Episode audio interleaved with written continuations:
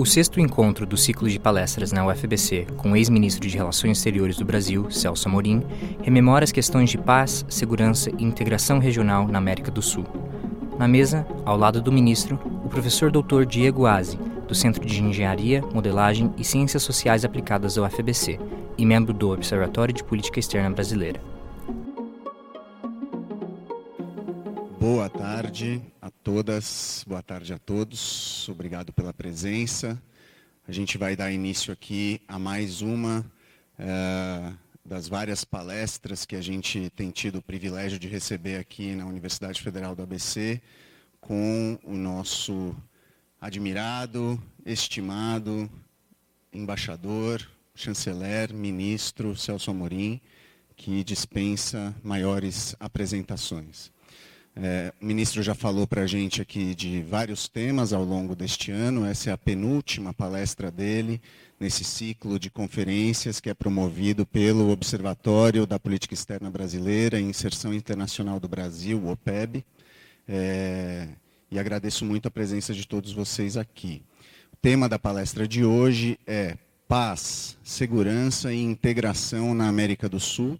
É, o Amorim vai falar para a gente é, sobre esse tema numa semana especialmente importante para a nossa região, não apenas pelas eleições é, acontecidas na Argentina, que mudam muito o panorama futuro da política internacional na região, mas pelo estado de ebulição em que estamos é, na política é, de vários dos nossos países vizinhos e, inclusive, do Brasil. Né? Um momento bastante especial é, para que a gente faça um tipo de reflexão é, neste formato que as palestras do Celso têm trazido para a gente, que é um formato no qual a gente busca revisitar o passado da política externa brasileira recente para refletir sobre os desafios do presente e do futuro. Então, sem mais delongas, eu passo a palavra para o ministro Celso Amorim. Bem-vindo, Celso. Obrigado. Bem, boa tarde a todas e todos. Um prazer de novo está aqui, professor Diego, demais professores que já me receberam aqui outras vezes, Jorge, Maringoni.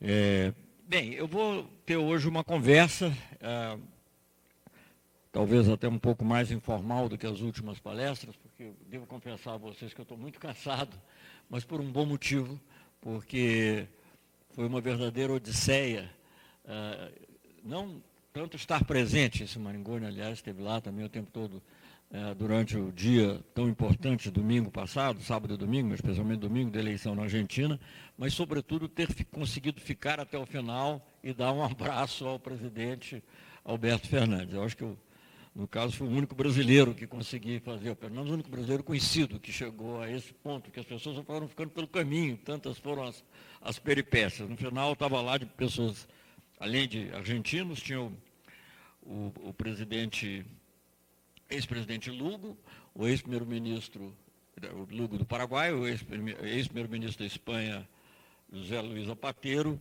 e eu. Foram os que sobraram ali daquela. Eu já nem esperava mais que o Alberto Fernandes fosse chegar quando ele apareceu. E aí tivemos a oportunidade de trocar umas poucas palavras, muito simpáticas, eu tinha ido a convite dele, então foi muito, muito bom, gratificante não só pelo grande significado político, mas também pelo lado afetivo. Diz que a nossa amizade era uma amizade abençoada, porque nós tínhamos estado juntos com o Papa e com o Lula. Né? Então nós tínhamos uma bênção política e uma bênção espiritual. Mas, enfim, é, eu vou falar um pouco sobre esse tema. Eu acho, aliás, muito feliz a, a definição segurança, paz, segurança e integração, porque são coisas realmente muito ligadas. Ah, muitas vezes as pessoas pensam separadamente sobre elas, é muito comum dizer assim, ah, o Mercosul fracassou porque não fez isso, ou não sei o quê.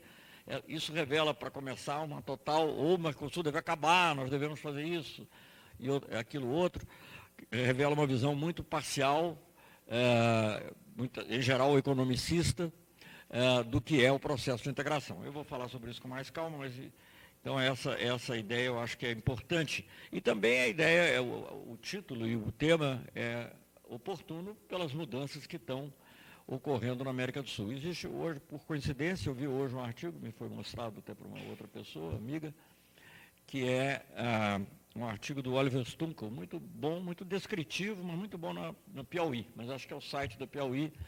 Enfim, eu não, não necessariamente estou de acordo com tudo que o Oliver Stunkel diz, da maneira que ele diz, mas é uma, uma, bom, uma boa síntese sobre essas últimas mudanças e o significado que elas têm dentro do contexto é, latino-americano e sul-americano. Inclusive, ele faz uma coisa interessante que ele chama atenção para uma capa do Economist, que é, é recente, né? É, mais ou menos recente, quando foi eleito o, o, Macri, quer dizer, recente, pensando assim, de quem já viveu muitas décadas. É, quando foi eleito o Macri, que, que chamava, acho que o título era o fim do neoliberalismo, ou algo parecido assim. O, perdão, o fim do. O fim do populismo, claro, o fim do populismo. E a vitória, naturalmente, do neoliberalismo. Então, essa. É, é, eu acho interessante como as capas do Economist, de alguma maneira, tem uma, um reflexo, eu já tenho, mencionei aqui outras ocasiões, a capa aqui de 10 anos atrás, em que é, aparece a América do Sul e a América do Norte de cabeça para baixo, invertidas, o Norte e o Sul trocados, e a capa era, dizia, a ascensão da América Latina não é mais o quintal de ninguém. Já conversei até sobre isso aqui, não vou repetir agora, mas é interessante ver como essas capas, de alguma maneira, ilustram momentos, mesmo quando erram. Né? Elas erram. Né? É. Bom, mas enfim, é, eu acho que eu, eu, queria começar com uma, uma não, não, chamaria nem mesmo de uma reflexão, mas de uma referência um pouco mais teórica, aqueles que estudam relações internacionais devem ter lido alguns livros do Karl Deutsch. O Karl Deutsch escreveu um livro muito famoso chamado Nervos de Governo, que era uma aplicação da cibernética à política, mas ele se tornou mais conhecido pelo lado da, de relações internacionais. Tem um livro, acho que se chama Análise das Relações Internacionais, ou algo assim, em que ele se refere a, a, a, uma, a algo que ele define como comunidades de segurança. A palavra comunidade de segurança ficou muito ruim, muito mau nome aqui na nossa região, porque comunidade de segurança dá a ideia do conjunto de órgãos da repressão durante a ditadura. Então é um nome que eu não, não, não gosto muito. Então, se é para evitar essa, eh, essa evocação é, pouco propícia, eu me refiro mais, e depois eu vou dizer porquê, é, a comunidade de paz e segurança, né? porque dá a ideia do que, que nós estamos falando. Mas o que, que diz o Caldote sobre as comunidades de segurança e por que, que isso tem a ver com esse tema da integração também? O que, que é a comunidade de segurança para ele é, é, é, é o conjunto de países, podem ser dois, três ou quatro, ou, ou um número maior, em que a guerra se torna inconcebível como meio de solução de disputas. Né? Então, e ele dá como exemplo, na época não existia nem NAFTA, nem Acordo de Livre Comércio com o Canadá, mas ele dá como exemplo Estados Unidos e Canadá. Ele, que era inconcebível, na época ele, que ele pelo menos achava, que pudesse haver um conflito. Claro que essas coisas vistas em perspectivas de 100 anos, todas são relativas, mas de qualquer maneira ele via como, uma, como um exemplo do que era uma comunidade de segurança. Eu acho que, digamos, falando de uma maneira mais ampla e mais, mais abrangente, talvez a gente pudesse pensar em algo na União Europeia, sobretudo o núcleo inicial da União Europeia, que foi feito exatamente com o objetivo, é, foi desenvolvido exatamente com o objetivo de evitar que se repetissem as, as catástrofes que foram as duas grandes guerras mundiais ah, que foram inicialmente guerras europeias. Depois, no caso, sobretudo, se espalharam. Mas as duas grandes guerras eram guerras fundamentalmente europeias e a relação Alemanha-França, nesse contexto, é absolutamente essencial. Mas a participação de outros países também é importante, até para dar legitimidade. Isso é uma coisa interessante que a gente pode comentar também a propósito do Mercosul depois, a importância do Uruguai e Paraguai nesse contexto. Mas, voltando à Europa, né, o, o, ponto inicial, como os estudiosos aí de relações internacionais sabem, é a comunidade do carvão e do aço, né, que é um, ele, pelo qual eles fazem uma, uma, é, uma, garantia de uma cooperação nesses, é, nesses, é, em relação a esses dois temas, a esses dois, dois é, os setores econômicos, na realidade, são ligados, porque o carvão é fundamental para o aço também, mas é o que permite, digamos, uma primeira cooperação ah, em nível europeu com a garantia de que não haveria boicotes, de que uma garantia de que haveria suprimento adequado, etc. Isso é, é, é logo no início, logo no pós-guerra, acho que ela se concretiza já nos anos 50, mas seguido do Tratado de Roma de 56, quando se cria o mercado comum europeu, né, que é E esse núcleo inicial do mercado comum europeu é um mercado, são seis países, né? Uh, Alemanha, França, Itália, uh, e os três pequenos do chamado Benelux. Né? Uh, desculpa falar pequeno, mas não pequeno, né? Holanda, não estamos com um semi-holandês aqui, meio holandês, meio italiano, Holanda, ou melhor dizendo, Países Baixos, mas fala, Holanda, que nós falamos sempre comumente como Holanda, é, Bélgica e Luxemburgo.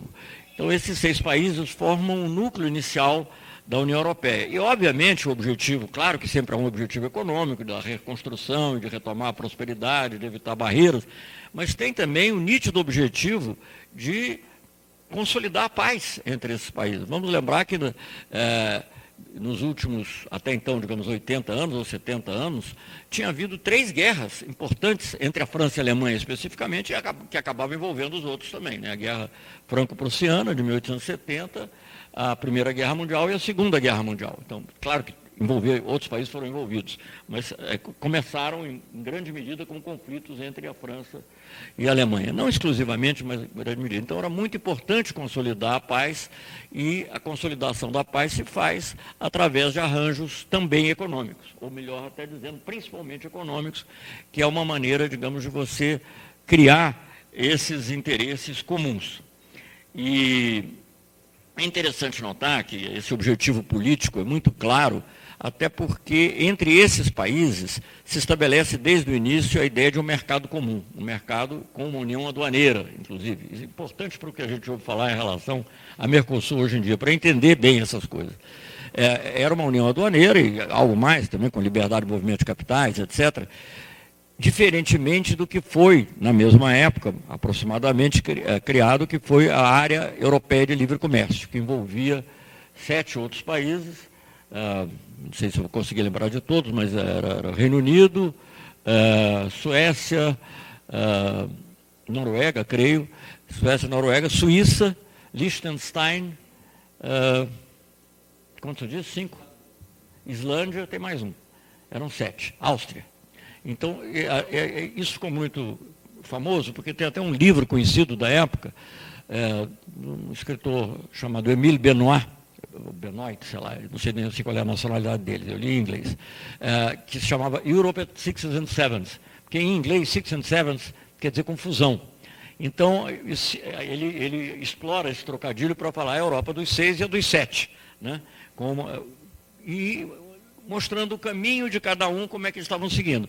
Eu chamo atenção para isso, porque é, hoje em dia, essa área europeia de livre comércio, conhecida como EFTA, até recentemente o Mercosul parece que fez um acordo com EFTA, mas ninguém ouve falar do EFTA. Não é um fator importante na economia mundial.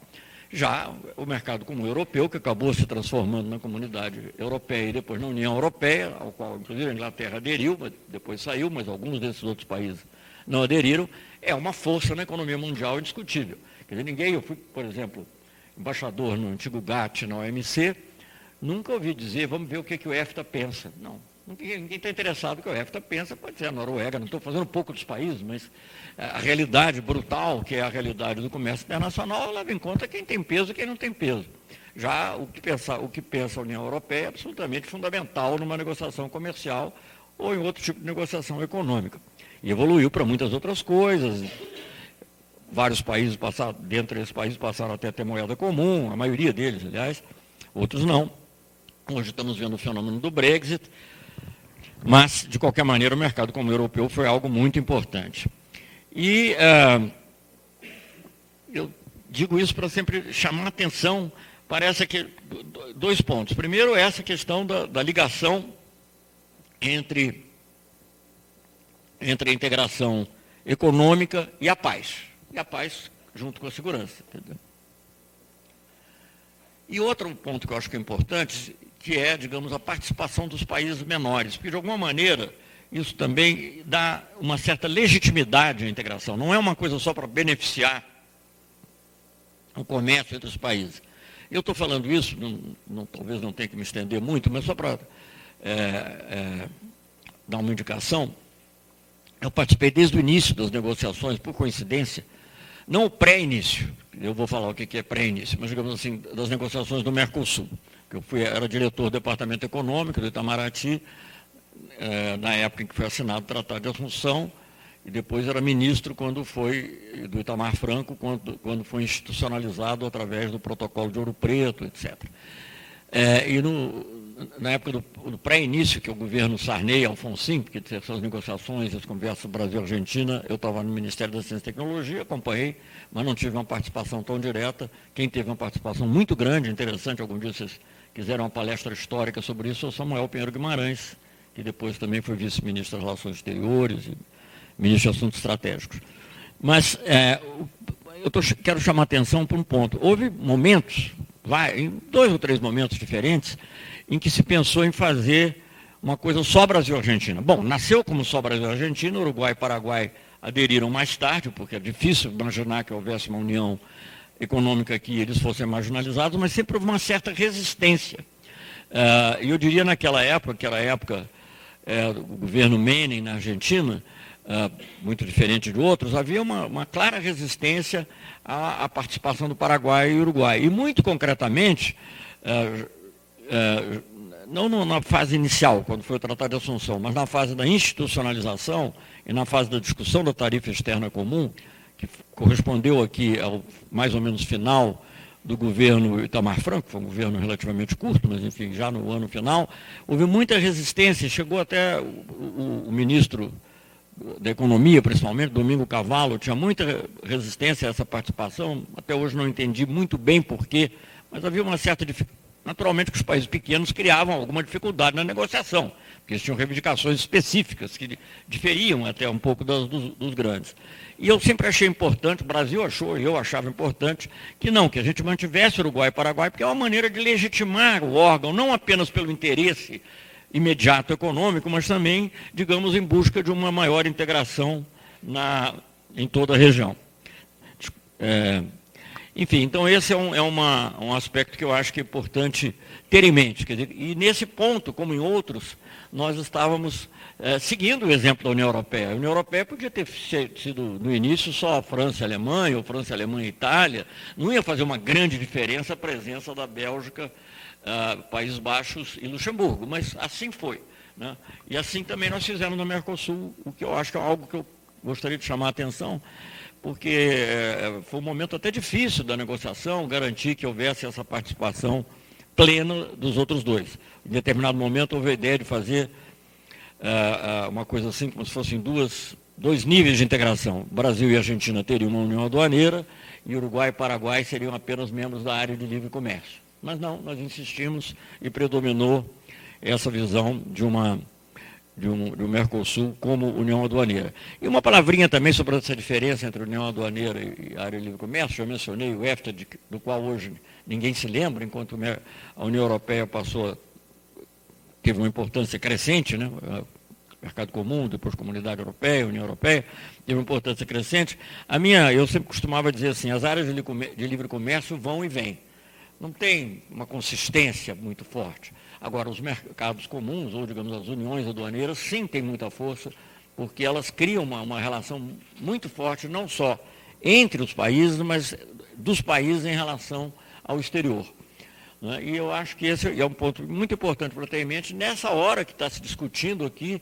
Ah, é claro que as expressões que têm sido usadas pelo nosso governo, pelo, sobretudo pelo presidente, são lamentáveis e totalmente fora de propósito do ponto de vista lógico. Mas mesmo é, elas podem ser redefinidas com alguma lógica. E se você for redefinir com alguma lógica, seria, digamos, você refluir para uma área de livre comércio e deixar de ser um mercado comum, deixar de ser uma união aduaneira. Eu acho que isso enfraqueceria muito o, o grupo e enfraqueceria, veja bem, até para os que têm interesse, é uma coisa discutível. Não quero entrar nessa discussão agora, se é bom ou mau o acordo de, de livre comércio com a União Europeia, mas esse acordo é Mercosul-União Europeia. Se você for sair, se o Brasil não for mais Mercosul, no, ou a Argentina não fosse mais Mercosul, mas no caso o Brasil que está criando esses problemas, você tem que renegociar o acordo todo, porque as tarifas são outras. Um parênteses que eu quero fazer, não é o objetivo dessa, dessa palestra, mas só dizer que o, que se, o impulso de sair tem sido por uma, uma visão extremamente ultra neoliberal do, do, do atual governo brasileiro, sobretudo o ministro Guedes, que propõe rebaixas tarifárias muito maiores do que as que o Mercosul aceita, tem aceitado. E só para complementar e para vocês verem como são grandes essas rebaixas, elas são muito maiores do que, as, do que as rebaixas tarifárias que estavam sendo propostas durante a rodada de Doha, que era uma rodada multilateral, em que seriam reduções mediante compensação, mediante troca. Ele está querendo unilateralmente reduzir as tarifas, o que é uma coisa que para um país da dimensão do Brasil é incompreensível um país muito pequeno, você pode até entender que isso possa interessar, você faz dali uma espécie de, de ponto de passagem de mercadorias. Para um país como o Brasil, que tem ainda, ainda que debilitada, uma indústria relativamente importante, eu, aliás, tenho dificuldade em compreender a falta de reação da nossa indústria. Porque na época que nós estávamos negociando é, a rodada de dor, a gente que consultar sempre, e havia uma certa resistência da indústria. Nós chegamos ao nível que ela considerava aceitável, mas mediante é, grandes compensações, sobretudo na área agrícola, que não haverá nenhuma agora, se fizer isso. Bom, isso é um parênteses, mas eu quero mostrar que esse processo era um processo aqui na nossa região, como na Europa, também tinha um conteúdo político. O Mercosul não nasceu por acaso na época em que ele nasceu. Não nasceu motivado por interesses econômicos diretos. Não havia setores é, empresariais dizendo precisamos fazer uma área de livre comércio ou precisamos fazer uma união aduaneira com a Argentina. Não. O Mercosul é um projeto político e nasce como um projeto político com a redemocratização entre, entre é, é, sobretudo, dos vários países, mas inicialmente Brasil e Argentina. Então é isso que é fundamental.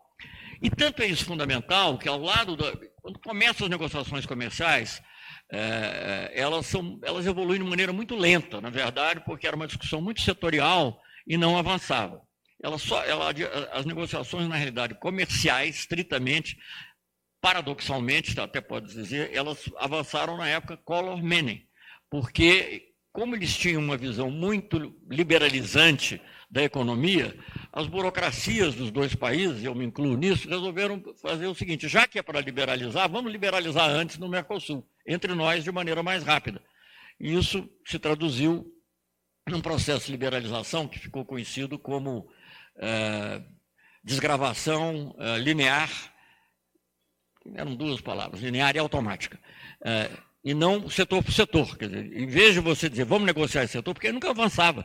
Vamos negociar aço, produtor, ah, não, não, não. O outro dizia, não, não, não, não. Então, quando você vai negociar tudo, ficou difícil os setores. Então, você apenas criou exceções, mas a regra geral era a liberalização. Isso acontece no governo, é, evolui de maneira que a negociação começou politicamente, evolui muito economicamente no período neoliberal, curiosamente é, é, e, e, avança nesse sentido. Isso é um parênteses, depois eu posso voltar a ele. Mas também tinha um conteúdo político desde o início, é, e que se traduziu principalmente pelos acordos na área nuclear. Eu me recordo, eu tive uma participação pequena, muito pequena nessa fase inicial, como eu disse, eu estava no Ministério da Ciência e Tecnologia, isso foi um processo conduzido pelo Itamaraty, é, mas eu me lembro que, por coincidência, nós fizemos, tivemos uma reunião também sobre biotecnologia, na qual eu estava envolvido, entre Brasil e Argentina, em, é, em Foz do Iguaçu, em Porto Iguaçu, até dias antes da inauguração da ponte Tancredo Neves. Nós ficamos, atravessamos a ponte lá antes da. E eu me lembro do negociador argentino, que era um embaixador não de carreira, embaixador Junovski, que é, chefiava a área de cooperação internacional na, na, na, chancelaria argentina, e ele foi a primeira pessoa que eu vi falar nisso dessa forma. É, não sei se já tinha sido falado antes, não posso dizer que não, mas foi o primeiro que eu falava assim, não, nós temos que fazer um acordo na área nuclear, porque somente com um acordo na área nuclear é que nós vamos desmanchar as rivalidades, os temores e as suspeitas que existem entre os militares dos dois países também. Então, essa ideia do acordo na área nuclear foi absolutamente importante no processo de integração. Bem, eu acabei me envolvendo nisso mais tarde, já, no, já numa outra fase, quando finalmente nós negociamos o acordo. O acordo, o acordo nuclear é basicamente um acordo que tecnicamente se chama de contabilidade e controle. O que, que isso significa? Significa que você é, é, precisa saber o quanto entra de urânio numa usina de enriquecimento e o quanto sai, e fazer o cálculo saber se nada foi desviado. É, a essência é essa. E isso, esse passou a ser um acordo mútuo, quer dizer, a Argentina teria acesso aos dados brasileiros e observaria os dados brasileiros, e o Brasil teria também acesso a, aos dados argentinos. Isso é uma coisa tão interessante que, é, que feito entre Brasil e Argentina, e nós tivemos que complementar.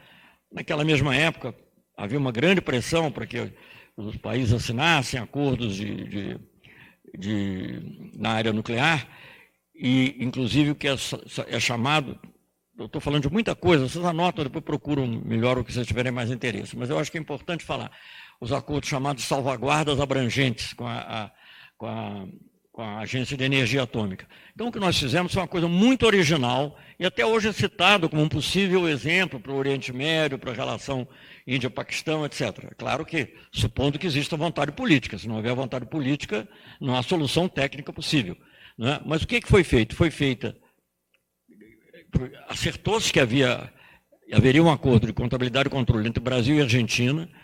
Simultaneamente, foi criada uma agência brasileira argentina para gerir todo esse processo, que é conhecida como ABAC. Se vocês forem olhar no, no Google, onde for ABAC, vocês vão ver muita coisa. ABA, dois Cs. ABA-C-C, ABAC.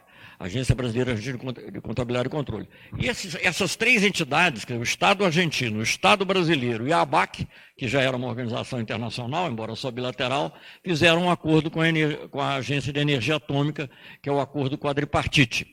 Isso é muito importante, foi muito importante para criar confiança nos países e também foi muito importante para reduzir as pressões para que os países assinassem o Tratado de Não Proliferação, acabaram assinando, por outros motivos e por outras, outras razões. Mas foi muito importante com, essa, com esse objetivo e, do ponto de vista brasileiro, não sei como é que vai ser com esse governo, até hoje é importante para é, mostrar que não é necessário que o Brasil assine um protocolo adicional ao Tratado de Não Proliferação. O Brasil assinou o Tratado de Não Proliferação durante o governo Fernando Henrique Cardoso, mas nunca assinou o protocolo adicional. Eu estou desviando um pouquinho, mas são assuntos importantes para quem estuda relações internacionais. O que é o protocolo adicional? O protocolo adicional vai além da contabilidade e controle e permite inspeções de surpresa e que, em inspeções, inclusive em outras instalações militares, coisa que a nossa, as pessoas responsáveis pelo nosso programa nuclear não aceitam. Não aceitam por várias razões. Primeiro, porque são instalações militares, embora o programa não seja um problema de arma atômica, e segundo, porque acham que isso possibilitaria, inclusive, uma, uma, uma sucção da tecnologia brasileira de enriquecimento, que é uma tecnologia realmente original e, e que funciona aparentemente muito bem. Eu não sou técnico, não sou especialista, mas já visitei e sei que é assim. Então, quer dizer, então, na realidade, esse acordo que o Brasil fez com a Argentina, o que nós fizemos, Brasil e Argentina, que depois resultou na ABAC, essa agência binacional, e o acordo com a energia atômica, com a agência de energia atômica, deu um, um, um, um sossego para as relações bilaterais, sempre ameaças, ou suspeitas que havia como eu disse, politicamente os primeiros passos foram no governo Sarney e Alfonsin, com visitas recíprocas dos presidentes, mas não chegou a haver uma coisa concreta. A coisa concreta acabou ocorrendo no governo Collor e Menem, mais ou menos na mesma época uh, em que se negociou também o Mercosul. É tudo coincidente, mas na mesma época, diferenças pequenas de, de tempo. É, então, acho isso uma coisa muito importante. Outra coisa que tem uma. Aí, é uma coisa que eu devia mencionar ter mencionado no início, mas, enfim, é que há, porque a gente fala aqui de América do Sul, né? E há sempre essa dicotomia, por que América do Sul e não América Latina? Ou América Latina e Caribe, que seria, aliás, mais correto para ter certeza que nós estamos incluindo todos os países que não são necessariamente latinos, né? como Guiana, Surinã e as ilhas, a maior parte das ilhas do, do Caribe. Mas por que, que é América do Sul e não América Latina? Uma longa discussão sobre isso. Eu acho que a meta maior, aliás, é consagrada na Constituição da integração da América Latina, mas o que era prático e viável durante muito tempo era a América do Sul, sobretudo em termos econômicos, porque é uma outra longa história.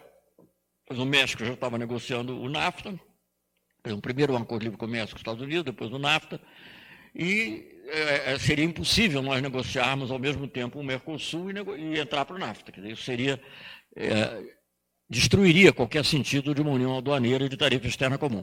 Mas na parte política de desarmamento, a América Latina continuava sendo importante. E, e, independente dos países terem ou não assinado o Tratado de Não Proliferação Nuclear, o Brasil não tinha assinado, nem a Argentina nessa época ainda, havia o Tratado de Tlatelolco, que era o tratado de, de, proibição de armas nucleares na América Latina, que sim o Brasil havia assinado, sim a Argentina havia assinado, mas nenhum nem outro havia ratificado. Na realidade, esse acordo recíproco é que permite a ratificação. E aí tem um episódio interessante que sai um pouco da América do Sul, entra na América Latina, mas que eu vou contar para vocês, porque eu acho que é, foi um momento de diplomacia especialmente curioso. É, em determinado momento, no meados do governo, do segundo ano do governo Itamar Franco, é, Cuba estava muito isolada, totalmente isolada, já tinha enfim, sofrido bloqueio, embargo norte-americano durante, enfim, 60, 50 anos na época, quase 50 anos, o, a, países na própria região aqui, inclusive a própria Argentina, com uma posição muito anti anti-Cuba, anti-cubana, e outros, né, não detalhes. E os Estados Unidos, novamente, voltando a fazer muita pressão sobre Cuba. Isso é um pouquinho antes do Clinton que isso começa a ocorrer, mas depois, já no governo Clinton, se mantém talvez de maneira não tão dramática. Mas, enfim, então, é, América Latina, América, os cubanos se sentem muito isolados e o governo Itamar Franco, eu era o chanceler na época, resolve fazer uma aproximação com Cuba. Mas até para você poder ter uma. Dizer, o Brasil já tinha relações diplomáticas com Cuba que foram restabelecidas pelo Sarney, mas era uma relação um pouquinho distante. Né? Então, para você, o Sodré, tinha, o Sodré, como ministro, tinha feito uma visita, mas tinha ficado num plano assim. Eu, era, naquele momento, o, o, o, o presidente Tamar Franco, até numa reunião ibero-americana, numa cúpula ibero-americana, usou uma frase: era preciso substituir a, a, a a confrontação pelo diálogo, enfim, tomou uma posição assim, mas era preciso concretizar isso. Mas eu tinha que ter, eu como chanceler, ao Ministério das Relações Exteriores, tinha que ter uma boa, um bom resultado. Então eu levei duas pautas importantes, uma delas eu não vou falar, porque não, não tem nada a ver agora, era direitos humanos, mas levei uma outra pauta que estava numa carta do, do presidente Tamar para o presidente Fidel Castro, sobre assinatura por Cuba também do Tratado de Tlatelolco, que era esse tratado de proibição de armas nucleares na América Latina. Antes nós jamais teríamos é, é, autoridade moral para pedir isso, porque nós, nós mesmos não tínhamos ratificado, mas quando Argentina e Brasil ratificaram, é, é o Chile também, é, isso nos deu uma autoridade moral e esse era um parágrafo era um parágrafo da carta do Itamar Franco para o Fidel Castro. Isso ocorreu, é, isso ocorreu, é, eu fiz essa viagem durante a Copa do Mundo, de, a Copa do Mundo de 94, Copa do Mundo nos Estados Unidos. Aí, Cuba, na época, passava por uma grande é, crise, entre outras, energética, porque eles não têm muita fonte de energia, com o embargo do petróleo, aliás, estão agora sofrendo de novo com o endurecimento do embargo agora, totalmente absurdo. Mas, enfim, é, Cuba sofria essa, essa, essa pressão, então a ida do Brasil lá tinha sentido, do ministro brasileiro. Agora, Copa do Mundo é Copa do Mundo, né, gente? Eu queria ver o jogo do Brasil. E eles fizeram uma exceção, porque, bom, cubanos não gostam, não ligam, hoje em dia talvez um pouquinho mais, mas não ligavam tanto para futebol, então aquilo não podia transmitir, como eles dizem, em direto, só era transmitido em diferido, quer dizer, de noite e tal, eles gravavam videotape e tal. Aí, como estava lá o ministro das Relações Exteriores do Brasil, é, eles fizeram uma exceção e passaram em direto o jogo Brasil e Holanda. É, Brasil e Holanda, um famoso jogo, Brasil ganhou de 3 a 2, gol de branco. Né? É, e, e, mais do que isso, eu, eu queria muito falar desses temas com, pessoalmente com Fidel Castro, vou resumir, não vou contar toda a história, porque isso é muito grande, com todas as autoridades possíveis e imagináveis em Cuba, do vice-presidente, ministro exterior, o ministro da Defesa, que era o Raul Castro na época, tive com todos eles, mas a última, com todos que eu falava, eu disse, não, olha, esse assunto de Tlatelolco, só, para usar a expressão do Raul Castro na época, assim, como minha irmã, ele de barba. Era, era, só tinha que ser com Fidel, não tinha outro jeito. Então, e aí eu falei, mamãe, quando é que eu vou ver o Fidel? Tinha sempre aquela expectativa, os cubanos faziam muito mistério, diziam que era por razões de segurança e tal, nunca se sabia. Quando é que eu vou ver o Fidel? Ah, você vai ter uma surpresa, você vai ter uma surpresa. E aí, no dia do jogo, o Fidel foi assistir o jogo na Embaixada do Brasil. Um grande gesto. Ele chegou lá antes do jogo, uma hora antes do jogo, mais ou menos. E então, antes do jogo começar, eu entreguei a ele a carta do, do, do Itamar Franco para ele. Ele leu a carta, olhou, agradeceu, botou no bolso, sei lá, guardou, não falou nada. tinha outro aspecto também, enfim, mas o mais, mais importante era esse. Eu, antes da viagem, porque sempre esse negócio de atacar a política externa não foi só no governo Lula, no, governo Lula foi pior, mas qualquer passinho que você dava, alguma coisa que saía um pouquinho de sub, sub, é, subordinação ou subserviência aos Estados Unidos, vinha uma bronca em cima. Então eu tinha que ter uma coisa, então eu deixei vazar parágrafos dessa carta, ou a noção, não me lembro mais se foi a carta mesmo, algumas noções. E quem estava lá, saudoso, não é meu parente, apesar do nome, Paulo Henrique Amorim, que faleceu há pouco tempo, era nessa época, imaginem, ele era da TV Globo em, em Nova York, era o diretor. E ele foi, junto com um rapaz chamado Paulo Zero, que é irmão do Marcelo Zero, que escreve de política internacional, que era o cinegrafista, eles foram para filmar essa viagem, porque era uma coisa muito excepcional, era pouco comum o ministro do exterior. E, e mais excepcional ainda, ele deve ter tido alguma informação que eu mesmo não tinha certeza, o Fidel Castro ir à Embaixada do Brasil e ficar lá assistindo o jogo com a gente.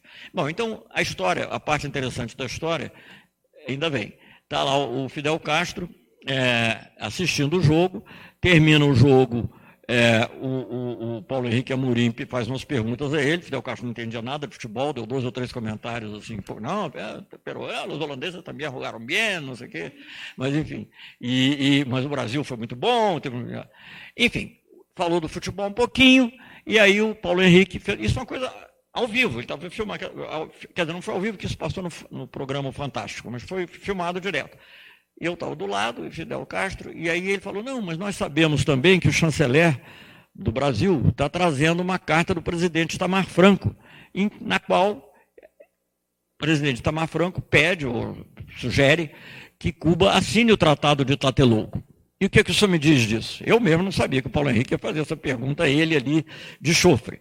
E aí o Fidel Castro olha assim, diz assim, Vamos lembrar, é uma época de grande isolamento, Estados Unidos. Na época não estava na, na, moda esse negócio de eixo do mal, mas estava classificado Cuba como um país terrorista, ou sei lá, que apoiava o terrorismo, coisa assim. Então, ele olha assim, sim. Não, não creio que esse é o momento de fazer esta concessão a Estados Unidos. Isso assim. Aí eu olho assim para ele, assim, ele é muito mais alto que eu, em todos os sentidos, né, homem de uma estatura mundial e histórica. Eu olho para ele atrevidamente e na época ainda era jovem, né? Hoje em dia eu considero jovem, tinha 50 anos, 51 anos, era muito jovem. Olho para ele e digo assim, mas pelo, pelo presidente, não me lembro se disse presidente ou comandante, pelo presidente, não é uma concessão nos Estados Unidos, é um resto para a América Latina.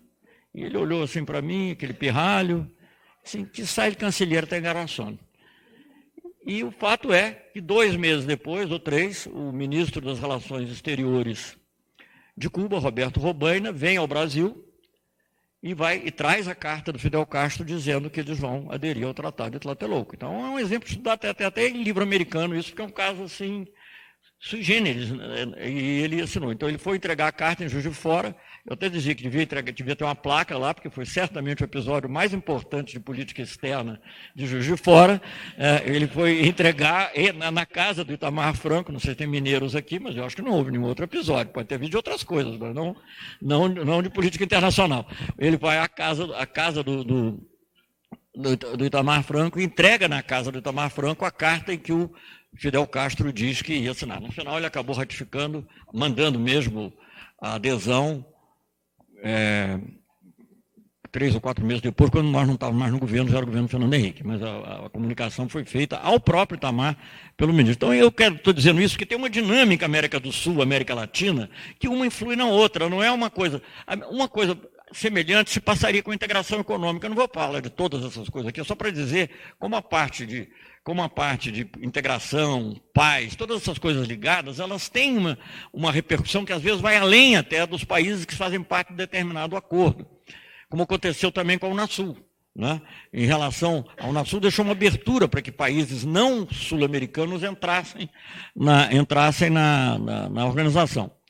Acabou não ocorrendo porque ocorreu de outra forma. Mas pouco depois da Unasul, nós fizemos, que que envolve todos os países da América do Sul, nós fizemos uma reunião, o presidente Lula convocou uma reunião em, na Bahia, em Sauípe, em que pela primeira vez todos os países latino-americanos e caribenhos se reuniram, né, sem tutela, seja dos Estados Unidos, seja da União Europeia, seja de quem quer que seja, e ali foi é, estabelecida a ideia de que haveria outra reunião, naquela época não tinha nome de organismo ainda, a gente chamava de CALC, é, Cúpula América Latina Caribe, e mais um ano e meio depois, ou menos até um ano e pouco depois, houve uma reunião no México que formalmente cria a CELAC, né, que é, é a comunidade dos estados latino-americanos e caribenhos, que existe até hoje. Felizmente, essas não conseguiram acabar, porque não eram só os governos reacionários aqui do sul do continente que se estabeleceram. Então, continua tendo a CELAC. Talvez até agora. Por que, eu estou dizendo isso tudo? Porque, por que, você pode pôr a ênfase na América do Sul ou América Latina? Quando nós estamos tratando eh, do Mercosul, embora o objetivo fosse a paz, na realidade, o instrumento era econômico, o principal. E o instrumento econômico não tinha condição de fazer com o México. O México estava entrando para o NAFTA e nós aqui que uma outra política econômica. Hoje em dia, eu acho que o México com outra política, né, talvez não a parte econômica continuará a ter algumas limitações, mas uma aproximação maior do México com a América Latina e América do Sul é possível. E eu acho que, digamos, uma presença até do, da Argentina com o México facilitará uma, eu acho que você tentar imediatamente recriar a Unasul, talvez se deva fazer também, mas ela não vai ter muita força, porque no, na América do Sul o Brasil é metade do continente, é metade em território, metade em população, metade em PIB. E eu não vejo o governo atual voltando, voltando nisso. Mas, quer dizer, uma organização que tenha, eu não sei o que vai acontecer no Chile, é possível que o Chile também tenha uma mudança importante. Então, aí, uma, uma, uma, uma reativação de instrumentos de de colaboração latino-americana e caribenha é importante. Então, ao mesmo tempo que você deve tentar, na minha opinião, deve tentar reviver a Unasul, que ela não foi extinta, alguns países saíram, ela ficou minguada, né, só acho que sobrou Bolívia, Bolívia, Suriname e Uruguai, eu acho. Só. Uruguai. Não na Sul só. Bolívia Ah, e Venezuela. Eram quatro, exatamente, desculpe. Bolívia, Suriname, Venezuela e Uruguai. É porque tinha Equador demorou um pouquinho mais, mas também saiu. Até denunciou o tratado. Bom, então, quer dizer, ao mesmo tempo que se você tiver Argentina, se tiver mudanças no Chile, não sei para que lado será, você já teria, digamos, um pouquinho de massa crítica para recriar o NASU. Mas mesmo que, não sei, para reativar, melhor dizendo. Mas também a CELAC, que nunca foi extinta, nem foi denunciada, seria, porque também não foi objeto de tratado. Ela não tem a força da NASU. A NASU foi feita por tratado. Então, nós temos essa, essa questão aí. Agora, eu falei muito disso, falei da integração e falei um pouco da parte econômica, juntando com a paz na região. Agora, eu acho que é preciso. Tem duas coisas muito importantes no processo de integração, na minha opinião. Uma é a parte econômica, o interesse. Em inglês se diria commonality, não é comunidade, mas a comunalidade de interesses. Você tem interesses que se complementam. Quer dizer, você é muito, por que, que, é difícil? Você pega, mesmo os jornais mais conservadores, eles não, vamos com calma com o negócio do Mercosul. Por quê? Porque a Argentina é hoje o maior mercado para, para manufaturas brasileiras, né? caindo a exportação de manufatura para toda parte. Na Argentina também caiu no último ano, mas tem se mantido muito grande. A Argentina é o terceiro maior mercado brasileiro. As pessoas estão tão, tão fazem coisas tão estranhas, é, que hoje mesmo estava vendo um jornal dizendo que era o quarto. Eu fui ver, mas quem é o terceiro? Você ficou considerado país por país. Né? Quem foi o terceiro? Aí apareceu a Holanda. Veja você, porque todas as mercadorias que o Brasil exporta para a Europa, quase todas, entram pelo porto de Rotterdam. Mas é óbvio que não é a Holanda o terceiro mercado de exportações do Brasil. É, é a Argentina, globalmente. E para manufaturas é o primeiro. Então, não dá para desprezar. Você cria interesses comuns, quer dizer, que mesmo que venha um político, vamos dizer que na França ganhasse a Le Pen, no, e na Alemanha ganha uma outra pessoa lá direitista, de, eh, como é que é o nome do partido alemão? Que tem um partido alemão, Nova Alemanha, Alternativa para a Alemanha. Mas se eles quiserem, vai ter dificuldade, de, de, porque está intricado, estão imbricados os interesses. Então você tem a comunidade de interesses. O outro fator importante é a confiança. É o outro fator importante. Esse é meio imaterial, né? aliás, totalmente imaterial, mas ele é muito importante também. Então, é a existência dessas duas coisas é que. E aí, o acordo nuclear foi muito importante para criar confiança, e muito mais tarde, já é, a criação do Conselho de Defesa Sul-Americano, que também foi uma maneira de você tentar criar confiança entre as Forças Armadas, que já havia alguma coisa, mas que foi muito reforçada, que foi criada no contexto da Unasul, o Conselho de Defesa Sul-Americano, que possibilitou contatos constantes. Eu fui ministro da Defesa depois, já no governo Dilma, e pude participar de muitas dessas reuniões, e havia uma, uma abertura. Por exemplo, a gente poderia fazer isso até sem o Conselho, mas digamos, é, todas as manobras de fronteira, por exemplo, que o Brasil fazia, tem que fazer, né? Todas as manobras de fronteira, o Brasil avisava o vizinho, convidava os vizinhos para participarem, e não houve jamais, pelo menos durante o segundo governo, durante o primeiro governo Dilma, nenhuma reclamação de nenhum vizinho, porque a gente fez tudo sempre com cuidado, com eles próprios convidados, bolivianos, paraguaios, todos, venezuelanos, quem fosse. Uns vinham, outros não vinham, mas de qualquer maneira estava feito. E, ao mesmo tempo, você criava outros mecanismos de discussão para tratar de temas importantes no Conselho de Defesa. Aí foi o Conselho de Defesa, junto com o Conselho de Ministros das Relações Exteriores, mas a questão das bases americanas na Colômbia. Tema longo também, não, não, não dá para eu agora, em poucas palavras, resumir, mas permitiu que se chegasse a uma conclusão razoável ali, de que, que consistia basicamente na garantia do não uso da base contra os países militar das bases em relação a em conflitos na região. Basicamente, é o que eu, eu, eu, eu tive sorte na minha carreira ter participado de várias coisas muito diferentes, sobretudo já como embaixador. Até lá não era muito a área cultural, mas depois como embaixador eu acabei participando de várias coisas, inclusive é, comércio, na ONU, Conselho de Segurança, também fui duas vezes presidente da Conferência de Desarmamento, então me lembrava da Conferência de Desarmamento uma coisa que se chamava garantias negativas de segurança. Então, o que eu tentei introduzir foi um, conceito que entrou, mais ou menos, na declaração, não é um tratado, mas na declaração, que era é, uma, uma, forma de garantias negativas, que a base não se, que a base, ou melhor, que, as, que, que não se permitiria, os colombianos nunca deixaram chamar de base, mas enfim, que não permitiriam que as instalações fossem usadas contra um país da região. É uma garantia negativa. Foi o que mais ou menos amainou o problema, pelo menos na época. Não estou dizendo que é uma solução definitiva. Na história não existem soluções definitivas. Né? Então você vai empurrando, vai levando as coisas e permitiu, inclusive, amortecer. Olha, isso, digamos, por que, que eu estou falando da confiança? Porque isso, essas coisas todas que se passaram, que foram muito reforçadas no governo do presidente Lula, né, quero fazer um parênteses, no governo Fernando Henrique Cardoso, não, não se avançou, na parte econômica, acho que até houve uma certa não, digo, não é que tenha dado passos atrás, mas houve traumas né, em função de desvalorização aqui ou na Argentina, que causaram problemas. Mas no governo Lula se avançou muito em todos os sentidos da confiança, o diálogo entre os países. E isso é que permitiu avançar em temas tão delicados. Quem imaginaria? Eu fui jovem secretário na missão do Brasil junto à OEA. Nunca, jamais houve uma reunião sul-americana na área de defesa. Quer dizer, deve ter tido o plano Condor, eh, comandado pela CIA, mas nunca houve uma reunião séria dos países no plano de defesa. Então você passou a ter, começar a ter uma, uma doutrina na área de defesa, de defesa dos recursos naturais, né, de, de, criação de confiança entre os países, de troca, inclusive, de informações. É, em parte em função disso, não é só em função disso, que o Brasil resolve fazer também um livro branco da defesa, como outros países tinham feito. É uma, é, eu me lembro que uma, uma, uma das, um dos motivos assim expostos é, para, para o livro branco é a necessidade de transparência com os vizinhos. Então, acho que se cria uma. uma, uma mais do que isso, se procurou até levar adiante, se procurou levar adiante projetos comuns na área industrial. Tudo isso meio que parou, né? Parou com a crise econômica, com o descaso do governo Temer e, obviamente, a visão negativa do governo Bolsonaro. Né? Então, isso tudo foi, foi, foi parando. Posso, acho que formalmente nem existe, porque senão vocês saíram da Unasul, o Conselho de Defesa é um braço da Unasul, nem sei qual é o status jurídico hoje, ou se há alguma reunião, creio que não. É, um outro, outro órgão importante, que era o Instituto de Saúde, também foi de, de governança em saúde, que foi feito, o ministro Temporão participava, também aconteceu, esse foi desativado. Enfim, mas essa confiança é absolutamente fundamental e eu acho que ela permitiu essa, essa garantia da, da, digamos, da paz na região. Há um longo processo de como a gente discutiu para expandir o que era o Mercosul para o conjunto da América do Sul, ideias, primeiro, também sempre baseadas, sempre querendo falar muito, digamos, de bases reais e realistas, não, não permitir que fosse apenas retórico.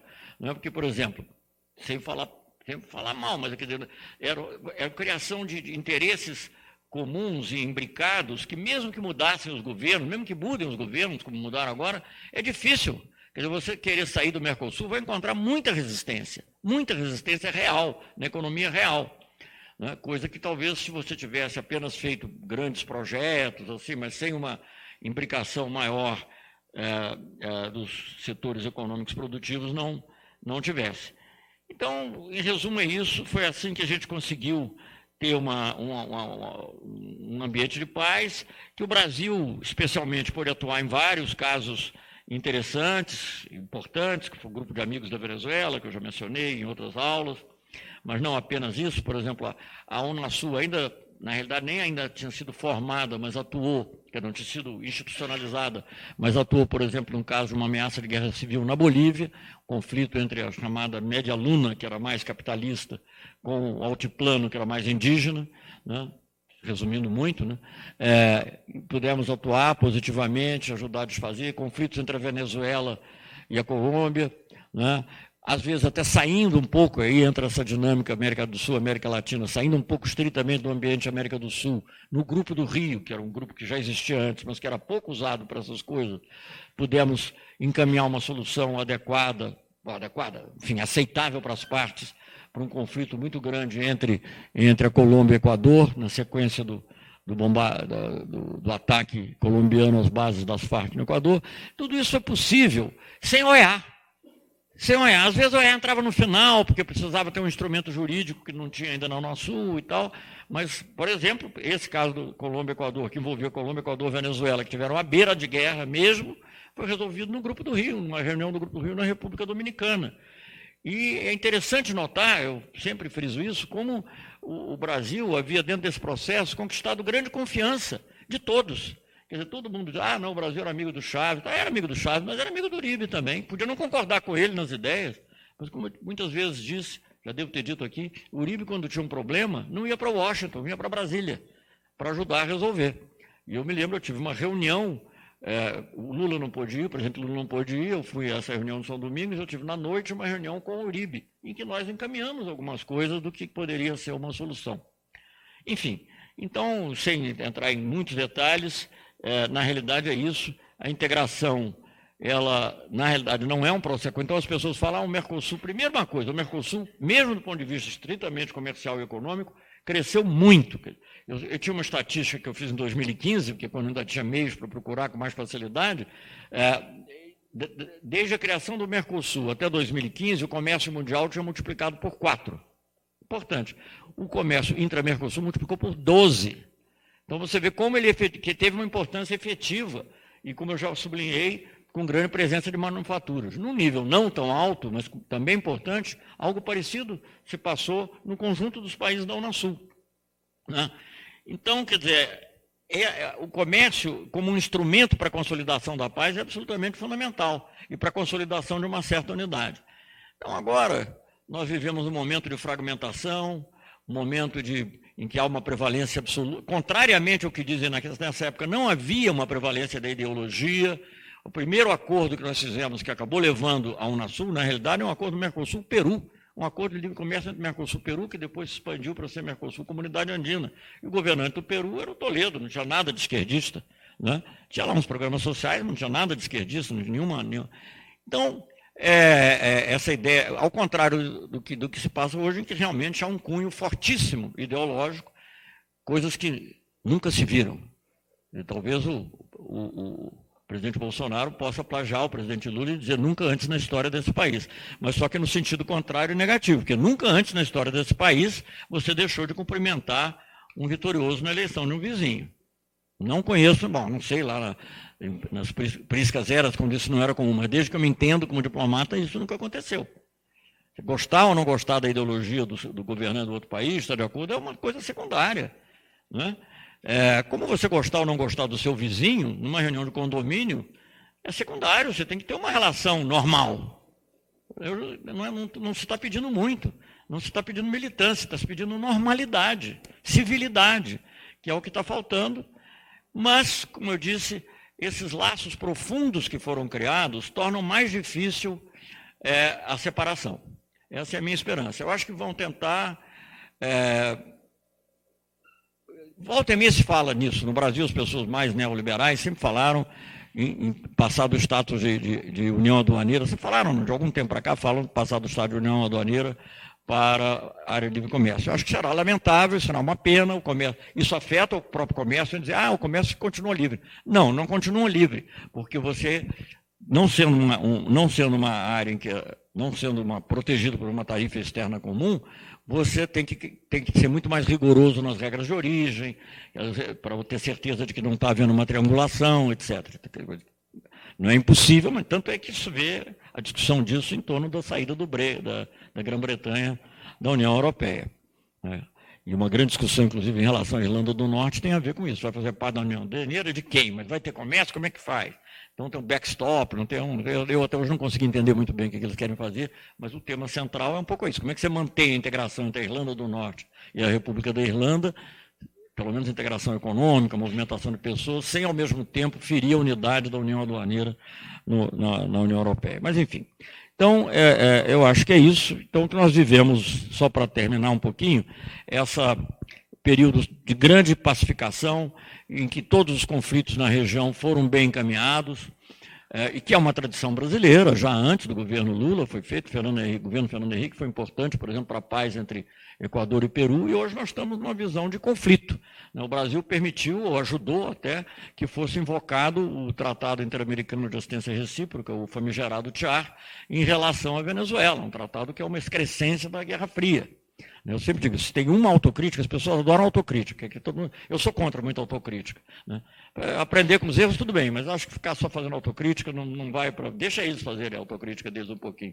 É, mas se há um ponto em que eu faço uma autocrítica, eu acho que eu devia ter sugerido ao Lula, ele provavelmente teria aceito o Brasil denunciar o Tchar naquela época. Ia ser mais, porque o Tchar é um, é um acordo que não tem nada a ver conosco.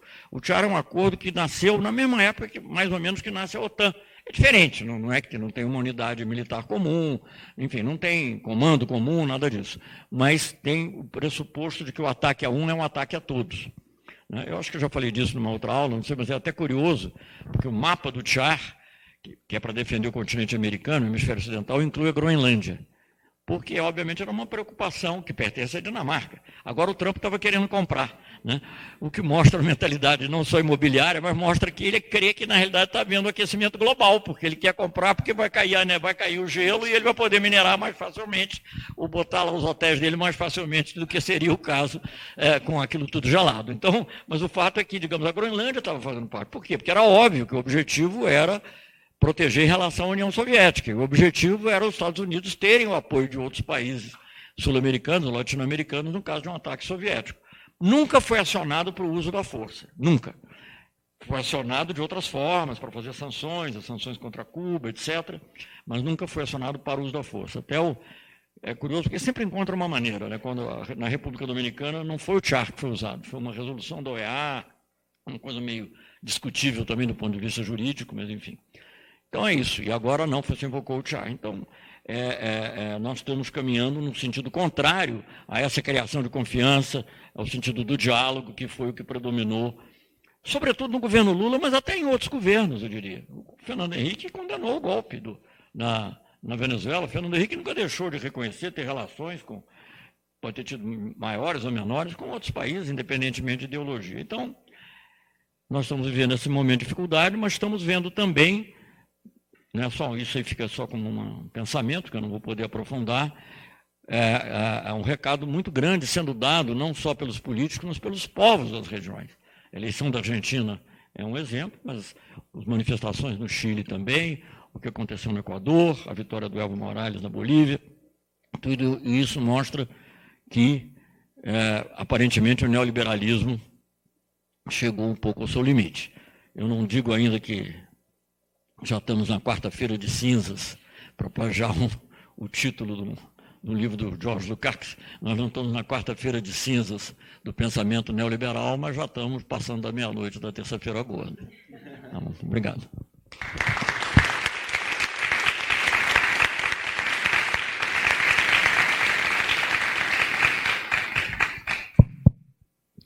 Muito obrigado, eh, ministro Amorim. É, antes de abrir para quatro perguntas, é, se possível, duas masculinas, duas femininas, ou é, com uma variedade de gênero aí, é, pode ser.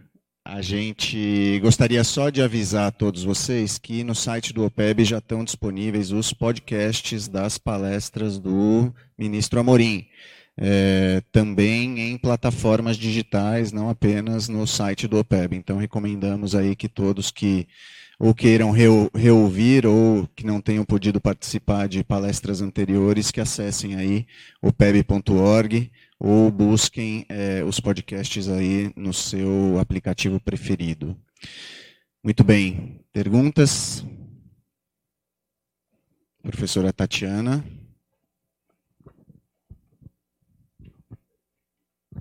Embaixador, obrigada mais uma vez pela grande aula, né? Vai, vai retomando aí muitos elementos. É bom para quem dá aula que a gente vê que a gente não está falando muita besteira também.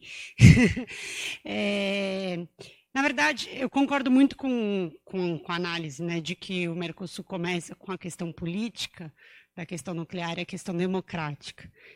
E tenho me questionado um pouco, né, assim, o, a importância do Tratado de Ushuaia de 98 e do Tratado de 2012. E mas também ao mesmo tempo da importância, né, para dizer, ali aumenta também o compromisso político, porque se torna uma cláusula, né? É, como é que se qual, quais teriam sido o, os limites também da definição de democracia que se tem ali? Né? No sentido de que, para o Paraguai, a gente cons né, é, é, consegue suspender, a Venezuela também consegue suspender sem uma infração democrática aos olhos de grande parte. Né? E, ao mesmo tempo, para o Brasil não, nunca foi utilizado. Né? O Brasil passa por um golpe. Então, ou seja, como é que, que a gente pode discutir um pouco essa questão, ou como é que você vê né, que ficou delimitado ali a concepção de democracia? Quando é ou quando não é quebra, vai depender muito também de um intergovernamentalismo, no sentido da leitura que cada, que cada governo eleito vai fazer sobre isso, né? é, um, é um limite também.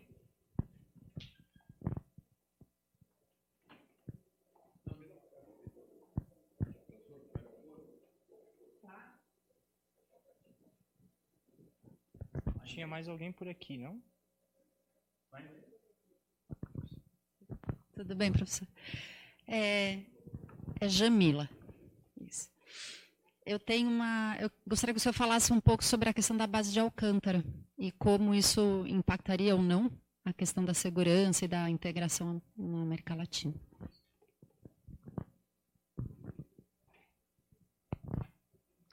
Queria aproveitar para fazer uma.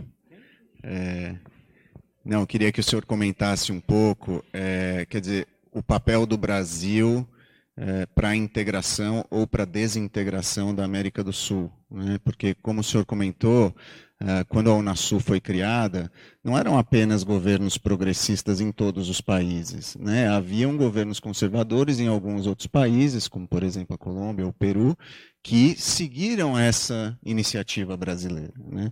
e que talvez não pudessem tomar a mesma decisão que o governo Bolsonaro veio a tomar de simplesmente é, abandonar esse projeto unilateralmente. Né?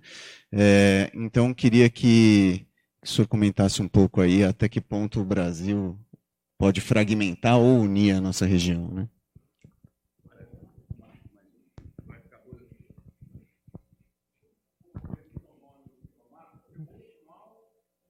Sim. Gilberto Rodrigues, professor aqui do FBC.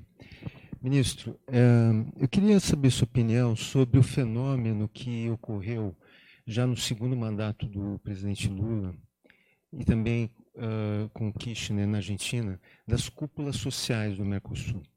Nós, inclusive, aqui da FBC tivemos a oportunidade de participar, a professora Tatiana participou de, de uma, né, Tatiana? Eu participei de duas, representando a FBC, junto com a sociedade civil, as organizações que participaram é, eram cúpulas paralelas à cúpula um pouco antes, né? eram feitas um pouco antes, mas organizadas pela unidade de, uh, de integração uh, do Mercosul. E essas cúpulas foram uma novidade, porque não havia uma participação social no Mercosul, era mais em nível diplomático, né, intergovernamental, e isso propiciou que, oficialmente, organizações da sociedade civil, universidades, sindicatos, uh, ONGs participassem dessa. Eu queria saber um pouco a sua, a sua visão, a sua opinião sobre essa, digamos, essa dimensão uh, social das cúpulas do, do, do Mercosul. Obrigado. Tatiana, a professora Tatiana, com relação ao Schweier, democracia, cláusula democrática. Olha, Tatiana, eu acho que as, essas coisas, é, elas são sempre, sempre, digamos, marcadas ah, por decisões arbitrárias, se você quiser, no limite, né? e sempre marcadas por uma certa dose de excepcionalismo. Né? Ah, é como nos Estados Unidos, por exemplo, se alguém desrespeitar alguma regra da ONU, que os Estados Unidos achar importante, vai em cima. Agora, se eles próprios desrespeitarem, eles vão dizer, não, no nosso caso a gente não Então, então é uma coisa difícil, porque a questão é a seguinte, quem vai definir o que é democracia exatamente? É difícil, não é uma coisa, tem algumas coisas mais ou menos aceitas, como eleição, etc. Outras, respeito aos direitos humanos, mas quando é que você diz que isso chegou a um ponto que descaracterizou democracia? Aí você entra naquele problema que é parecido, não é igual, mas é parecido com as decisões do Conselho de Segurança da ONU. Não, não, não sobre democracia, mas eu digo a, a lógica. Né? O, o, Conselho de Segurança diz que você pode ativar a, a, o artigo 6 e o, o artigo 7 principalmente, o capítulo 7 das Nações Unidas, que permite sanções e até força armada, é quando, um país, quando uma situação abala a paz e a segurança internacionais. Agora, quem diz o que, que abala a paz e a segurança internacionais é o Conselho de Segurança. O Conselho de Segurança define o que, que é. Então, na realidade, por exemplo, um problema de migração do Haiti ou de Cuba para os Estados Unidos abala a paz e a segurança internacionais, a não ser que a Rússia vete. Né? E, digamos, às vezes pode ser uma, quase que uma guerra civil no Iêmen, apoiada pela Arábia Saudita, não abala a paz e a segurança internacionais, porque, é, enfim, é, é, é, uma coisa arbitrária. Então, é difícil você dizer. Eu me lembro de receber é, é pessoas, assim, jornalistas, até me lembro de uma entrevista do Christian Science Monitor, que era até um jornal progressista. Me lembro que na época do, do governo militar, eles publicavam muita coisa e tal. Uma vez ela me perguntou, ah, isso já era, não sei se estava no processo do impeachment ou já no início do governo Temer, acho que era início do governo Temer. Me perguntou, é, não, porque tal, vocês não estão preocupados com a democracia na Venezuela? Eu falei, vem cá, vocês não estão preocupados com a democracia no Brasil. O Brasil é muito maior, vai ter muito mais influência no conjunto do continente, com todo respeito, do que a Venezuela. Né? E no Brasil nós estamos assistindo um processo de golpe. E eles não estão preocupados. Né? Enfim, estou ilustrando. Então, o que eu acho. Agora, eu não sei. Eu acho que nós estamos. Eu, as coisas que estão acontecendo no Brasil são muito. extravasam aqui a minha, minha, minha, minha palestra, mas são tão estranhas e tão inusitadas. No plano da diplomacia, essas que a gente já mencionou, né, que eu já falei em outras aulas sobre a França, sobre, é, sobre a Amazônia e tal, mas né, outras aulas, outras palestras, e agora com relação à atitude argentina, tudo isso é, é perplexo, mas também internamente, né? quando se vê os vídeos que estão correndo por aí, que tratam o Supremo Tribunal Federal como pejorativamente, até não só ataca, mas como se fosse uma hiena atacando, enfim, não sei, eu não sei, isso é democracia, eu não sei. É, é? É, pois é, é injusto, né? Você devia estar lá, né? Nós devemos estar lá. Então, eu acho que, que, que essa é muito difícil, não sei o que vai ocorrer. É muito difícil imaginar que o Brasil pode ser suspenso do Mercosul, porque como é que vai suspender? Né? Dizer, sem o Brasil, o Mercosul também perde um pouco de sentido, é outra coisa. Ah, de criticar o golpe, pois é. é mas é isso. E aí, o que acontece que o golpe para derrubar Dilma, especialmente a prisão do Lula, por, agora nós estamos vendo muita coisa que a gente já na época sabia, mas agora que nós estamos vendo que foi tudo planejado, orquestrado, etc. Pelo menos estamos comprovando isso, né? Mas mesmo assim, eu acho que há limites para o que você pode. É, fica como um objetivo, fica como. o que eu vi ocorrer, eu não vou entrar aqui em detalhes, mas, por exemplo, ah, com relação à decisão do Conselho, do Comitê de Direitos Humanos do Pacto de Direitos Civis e Políticos, de que o Lula poderia concorrer à eleição. Isso não foi levado em conta pelo Tribunal Superior Eleitoral. E foi dito de maneira falsa, na minha opinião, estou pronto a ter um debate sobre isso com quem achar, que, é, é, que, o, que, o, Comitê de Direitos Humanos era um, era um, órgão administrativo. Gente, não tem nada de órgão administrativo. Fui embaixador em Genebra. O órgão administrativo é quem convida, chama os carros, organiza as reuniões, bota água na mesa, né, paga as diárias, nada disso. O Comitê de Direitos Humanos é o órgão de tratado, é o órgão que acompanha o tratado. Mas, enfim, assim foi dito e assim ficou sendo. É... Base de Alcântara não sei, temos que ver ainda como é que isso evolui. Eu acho que é um risco. Eu acho que, é, enfim, eu acho que é, não é, estritamente de acordo com o que está lá no, no, Eu sou contra o, o, o, acordo que foi assinado, quero deixar isso claro. Então, não, não, também não parece que eu estou defendendo. Mas acho que é um pouco demais dizer que você está cedendo uma base. Pode caminhar para isso. Não sei, porque você começa a fazer uma coisa e tal, não sei o quê. O que há, na realidade, o acordo de Alcântara é muito nocivo para nós porque ele prejudica o nosso desenvolvimento tecnológico. E ele representa uma intrusão na nossa soberania. Se isso vai evoluir para uma base norte-americana, eu acho improvável. Acho improvável, sinceramente. Perguntar por quê? Não sei. Os, os, próprios militares brasileiros, que não, digamos, na hora de defender a Petrobras ou a Embraer, se calam, na hora que, por exemplo, que o, que o presidente Bolsonaro falou, ele falou que o Brasil estava estudando conceder uma base dos Estados Unidos, eles reagiram. Né? Uma, digamos, nesse aspecto territorial, o nacionalismo, sim, eu acho que predomina, porque senão também eles ficam muito, né, perdem a função. Então, então essa, essa visão eu acho que não, eu não vejo agora. Eu acho que o tratado é prejudicial, acho que há essa polêmica, eu não sei nem mais como é que o PCdoB continua se acompanhando, parte da esquerda, né?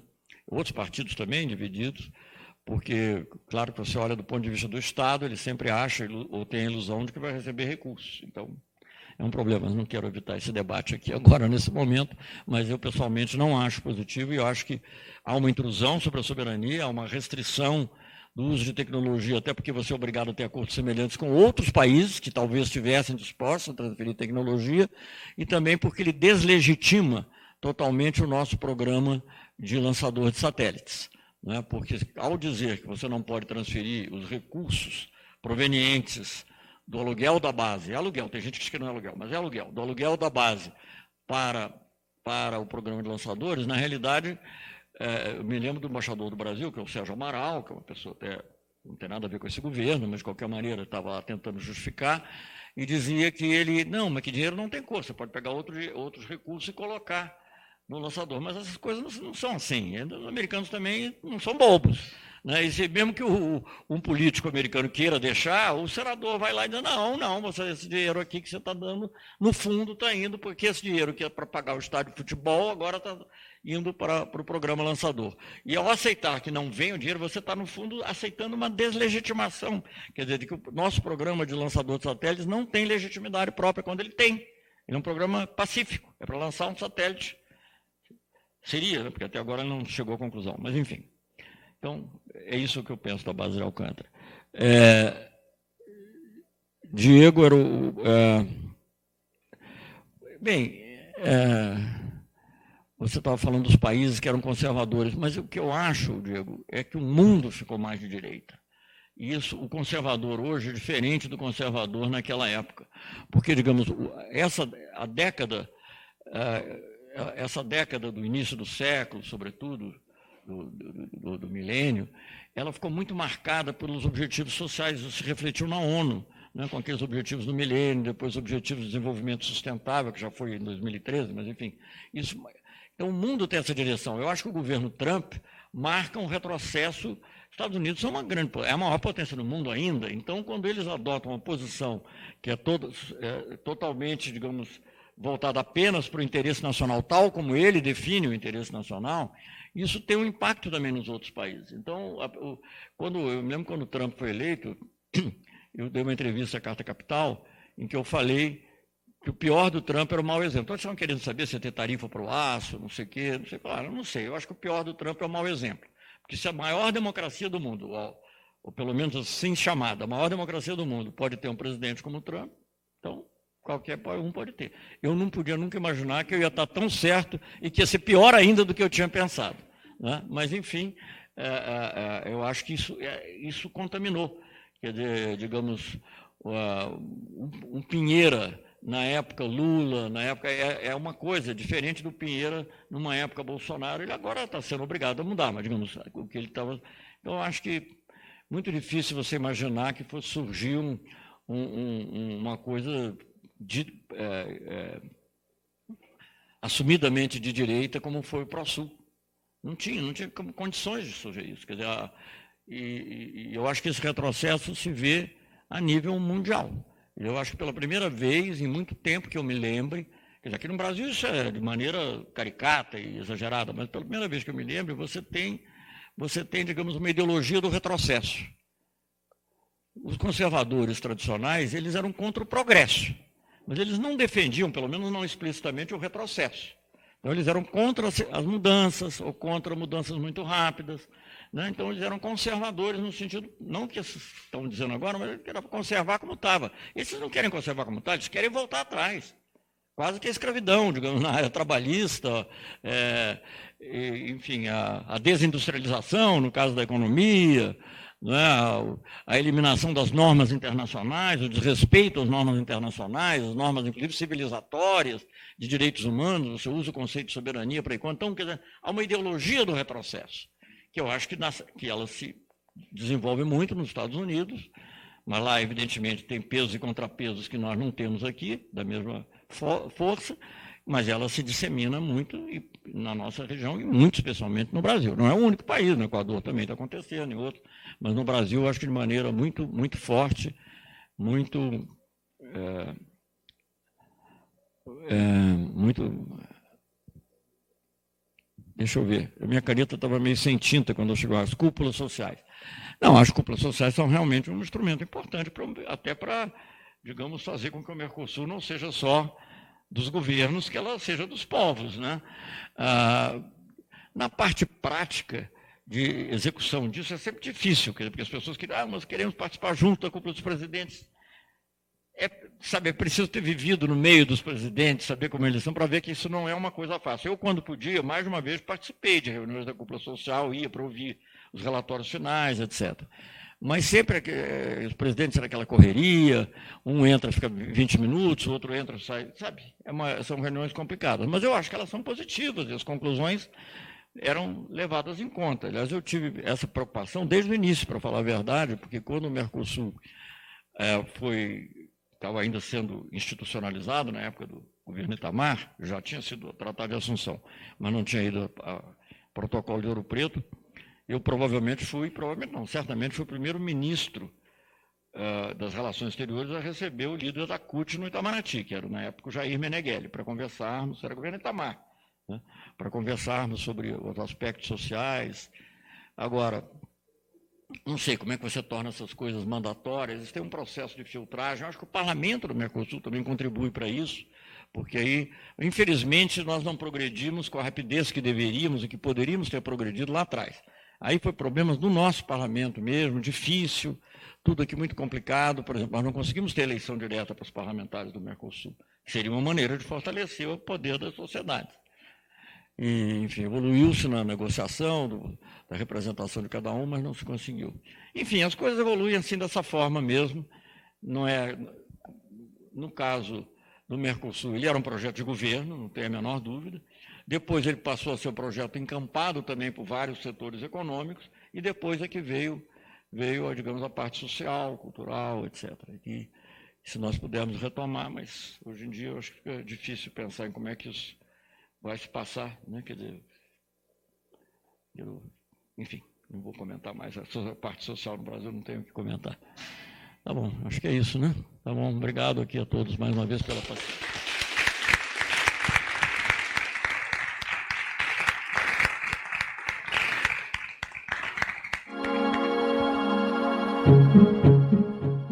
Ciclo de palestras com o ex-ministro Celso Amorim na UFBC é organizado pelo Observatório de Política Externa Brasileira, com apoio do Instituto Tricontinental, da Fundação Friedrich Ebert Stiftung, do Bacharelado em Relações Internacionais, do Centro Acadêmico de Relações Internacionais, da Pró-Reitoria de Extensão e Cultura e da Pró-Reitoria de Assuntos Comunitários e Políticas Afirmativas. Captação, edição e distribuição feitos pela Assessoria de Comunicação e Imprensa da UFBC. Locução por João Victor Dalla Pola. Trilha musical Peace Settling, de Pottington Bear, março de 2020.